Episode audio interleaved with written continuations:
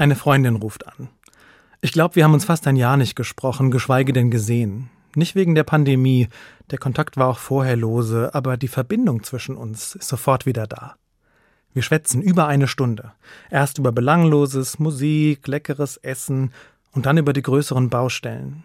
Homeschooling während der Pandemie, über das, was für uns schwer war im vergangenen Jahr, über die, die uns fehlen und die, die uns nicht fehlen.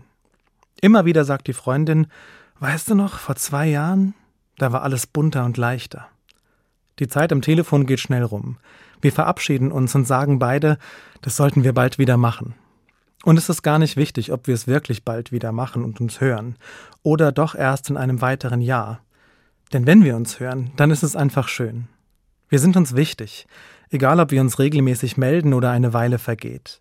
Es gibt diese Menschen, die uns so viel bedeuten und die uns begleiten. Freunde, die bleiben, auch wenn wir uns aus den Augen verlieren für eine Zeit. In der Bibel steht, ein treuer Freund ist wie ein festes Zelt. Wer einen solchen findet, hat einen Schatz gefunden.